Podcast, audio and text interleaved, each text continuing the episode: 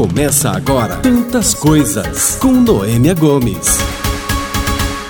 Mais uma vez cumprimento vocês com muita satisfação. Muita satisfação pela sua companhia e essa semana, particularmente, muita satisfação pelas boas novas da vacina. Você está ouvindo Tantas Coisas com Noêmia Gomes. Embora não atenda ainda a todos como deveria ser para que a gente saia logo dessa pandemia, mas ainda assim feliz com a possibilidade de termos finalmente uma luz no fim do túnel.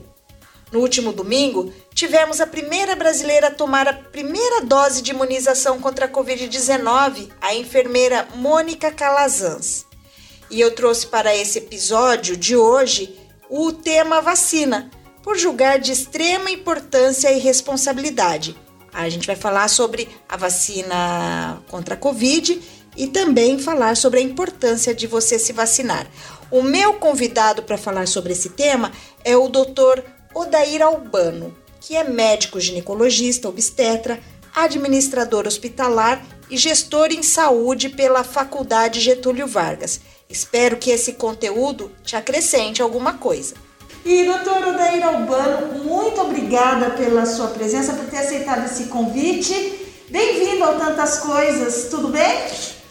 Obrigado pelo convite, estamos à disposição, né? Doutor, para falar sobre vacina, né? A gente já teve aí desde domingo acompanhando a chegada da vacina e efetivamente a vacina sendo aplicada, embora que simbolicamente ainda a gente pode considerar.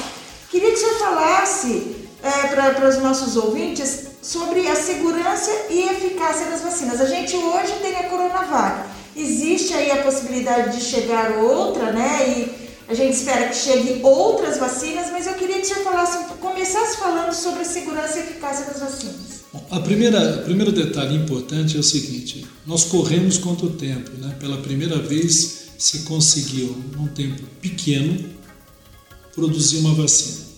Então, aqueles que estão criticando genericamente a vacina têm que entender o seguinte: essa era a vacina possível no tempo que a gente tem.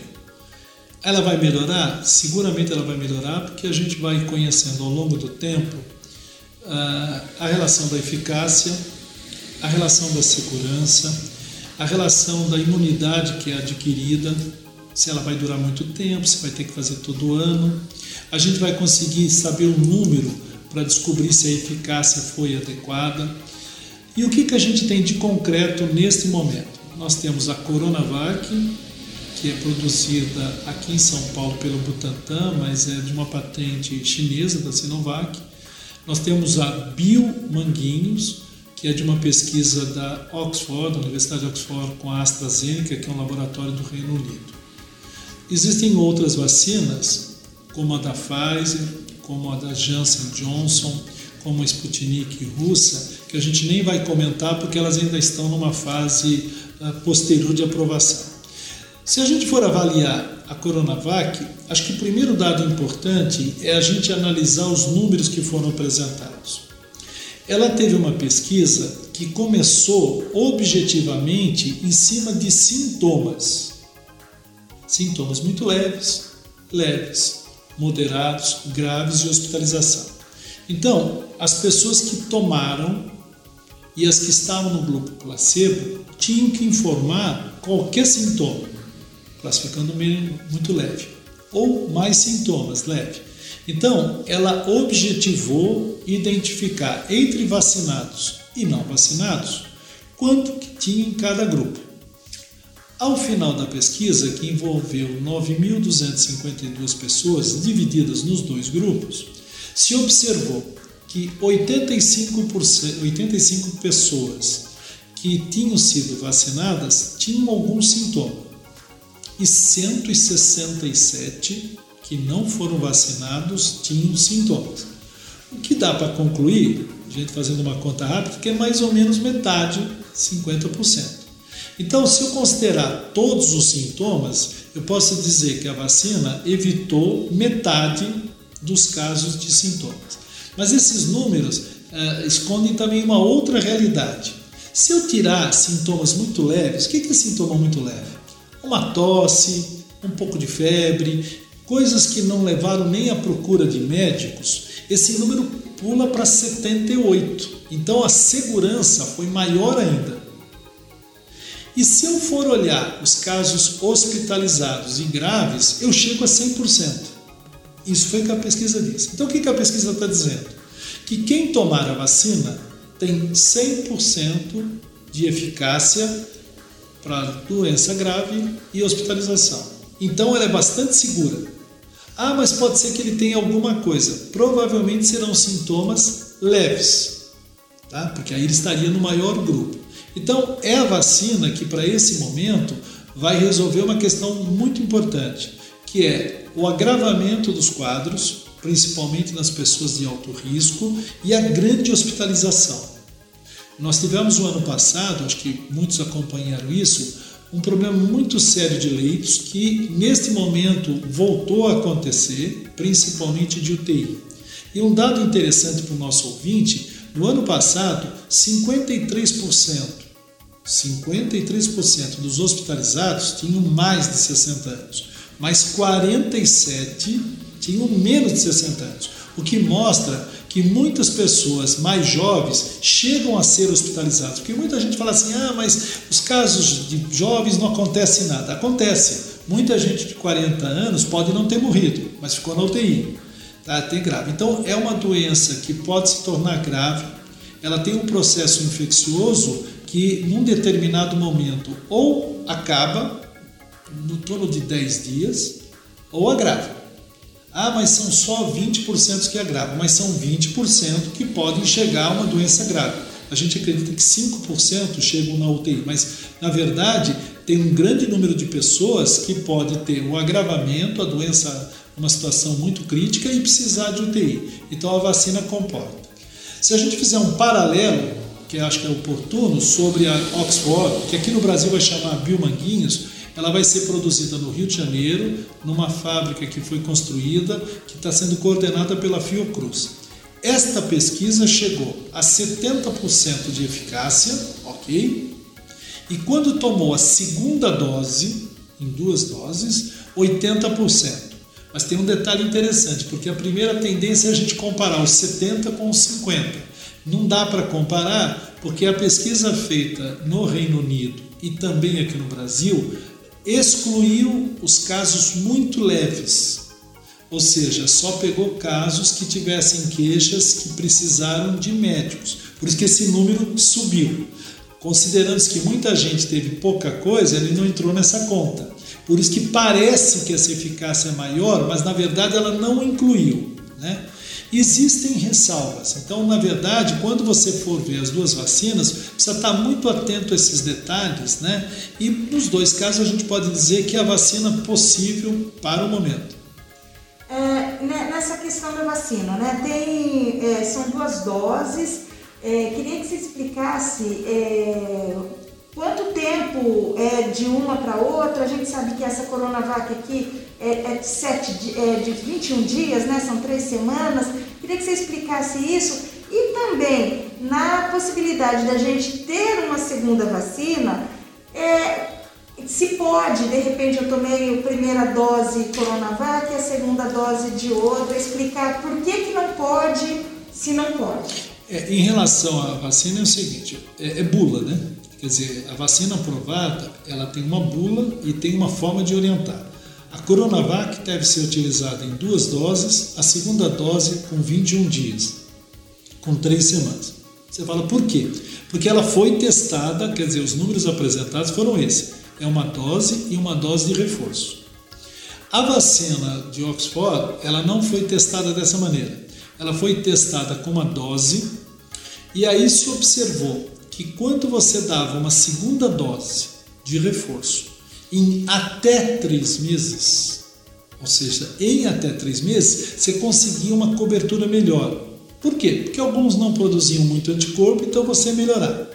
Então, o que acabou sendo estabelecido é que quem tomar Coronavac toma uma dose, três semanas depois o reforço. Quem tomar a vacina de biomanguinhos vai tomar uma dose e 12 semanas ou três meses depois vai tomar a segunda dose. Elas não são, olha o detalhe importante, hein? elas não são intercambiáveis, que a gente fala. Ou seja, você não pode tomar uma dose de uma e de outra. E por quê? Porque elas são diferentes. A vacina Coronavac ela é feita do vírus atenuado? Você consegue reduzir a potência de agressividade do vírus e transforma isso numa vacina. A vacina de Oxford não foi feita assim, ela foi feita com um vetor, ou seja, tem um adenovírus, que é um tipo de vírus, e pegaram uma pequena partícula do SARS-CoV e colocaram no adenovírus. Para resumir, ela tem uma tecnologia totalmente diferente, então elas não são comparáveis na sua linha de produção, da maneira com que elas foram feitas e, naturalmente, nos resultados obtidos. E em termos de, de formação de anticorpos, a partir do momento que eu tomo tanto a Biomanguinhos ou a do Butantan, em quanto tempo se cria um anticorpo? Tá certo que a gente tem que tomar a de reforço, né? A, a dose de reforço.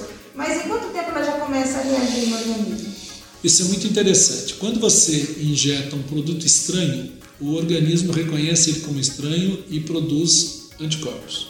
Então, se você está usando uma vacina, o corpo tem que reagir e produzir anticorpos. Uma das questões que ainda não tem uma definição é o chamado correlato, correlato de eficácia, que é um númerozinho que diz assim: se os anticorpos chegarem a tanto, ok, se não chegarem a tanto, não dá para dizer. As pesquisas não foram feitas medindo esse número. As pesquisas foram feitas medindo sintomas. Então, é perfeitamente possível dizer que 50% das pessoas que tomarem Coronavac estarão protegidas da doença, das formas muito leves, leves e graves. Isso é possível dizer. Mas dizer assim, quanto que essas pessoas vão ter de anticorpos, não é possível dizer. Exatamente porque, aliás, quem assistiu à apresentação e aprovação da Anvisa viu que entre as ressalvas, tá? Essa foi uma colocada. Na verdade, foram duas. Essa foi uma, não ter o correlato de eficácia. E a segunda ressalva foi o seguinte: quanto tempo eu vou ter de anticorpo? Que também não se tem essa definição. Por isso que as pessoas que forem vacinadas devem continuar mantendo a proteção do uso de máscara, com a higiene na boca, na, na, nas mãos. A gente não pode esquecer que o vírus é um vírus transmitido pelo meio aéreo, quer dizer, com as pessoas que falam, tosse, né, que tem proximidade, então a máscara reduz esse risco, e com a sua mão. A sua mão colocada na boca, no nariz ou nos olhos, ela pode ser uma transportadora do vírus. Não tem outra maneira de você ser contaminado, vai ser uma das duas. Então, respondendo a sua pergunta, as pessoas que forem vacinadas devem manter a proteção. Não existe num número é, para dizer assim, olha, estou livre. Não existe esse número ainda que possa ser é, utilizado. Essa vacina vai sofrer modificações, com certeza. Vamos ter uma já ter uma experiência concreta com a gripe, que todo ano se renova. Tá? A gente espera que essas vacinas tenham uma durabilidade de pelo menos um ano. É, isso ainda não é possível afirmar, mas a gente tem uma esperança de que a gente possa ter novas vacinas ao longo do tempo que possam preencher essas expectativas. Nós temos nesse momento um uso emergencial o governo brasileiro, com muita responsabilidade, a Anvisa aprovou 6 milhões de doses no uso emergencial para aqueles grupos que foram determinados. Eu queria que você falasse, doutor, da importância de ser imunizado, de ser imunizado desde o sarampo, porque a gente viu que tem crescido o número de casos de sarampo, até o da Covid-19. É, é, é, até interessante porque a gente precisa contar uma pequena história dessa questão, porque isso é muito importante. Né? É, a descoberta da, da vacina veio de uma observação do século XVIII em que se observou o seguinte: existia uma doença grave chamada varíola. E a varíola tinha a varíola humana e a varíola bovina. E um médico inglês observou que os tratadores de animais que ordenhavam vacas com a varíola bovina não pegavam varíola humana. É interessante, né? Porque isso foi uma observação. Por que, que quem trata do animal não pega? Se descobriu à época que a varíola bovina para os humanos ela era muito fraquinha. Ou seja, ela não tinha a potência da varíola humana. Então o que, que eles fizeram na época? Pegaram as lesões, a varíola dá umas lesões bolhosas, contaminadas. Então rasparam e rasparam nas pessoas e essas pessoas não pegaram varíola humana. É daí que vem a ideia de que quando você tem a doença fraquinha, o teu organismo reage. Inicialmente as vacinas, elas pegavam o vírus com muita potência. Ao longo do tempo, foi se reduzindo a potência do vírus para virar vacina. Hoje, com as tecnologias que nós temos, os vírus não estão presentes. Na verdade, você pega fragmentos para fazer a vacina ou você atenua, tirando a capacidade dela de causar doença. Então, a primeira resposta: quem toma vacina não fica doente daquela doença porque ele está protegido. Porque tem muita gente que fala assim: ah, tomei a vacina de gripe e fiquei com gripe. Não foi isso, tá? Se você tomou a vacina para gripe, ela não provoca gripe, ela provoca um estímulo para você produzir anticorpos. Então ela é perfeitamente eficaz nesse sentido. Preveniu? Preveniu muita gente. Nós temos desde a década de 70 um projeto nacional, um plano, um programa nacional de imunização que é elogiado no mundo inteiro. Tá? No mundo inteiro. Poucos países do mundo fazem vacinação como a gente. Ah, mas eu já ouvi falar que tem criança que teve autismo com a vacinação. Isso é muito interessante fazer, porque a revista Lancet, que fez essa publicação na década de 90, posteriormente desmentiu. O médico inglês que fez a, a, o trabalho teve o seu registro cassado, porque se provou que ele tinha dado uma informação distorcida. A vacina não causa autismo. Quem uh, divulga isso talvez não tenha conhecimento da história da evolução das vacinas. As vacinas hoje, nesse sentido, são seguras. Bom, então elas são eficazes e seguras. Mas eu gostaria até de fazer um depoimento até pessoal. Eu tenho quase 70 anos e na minha infância, dois casos próximos à, à minha família tiveram paralisia infantil que era comum na década de 50.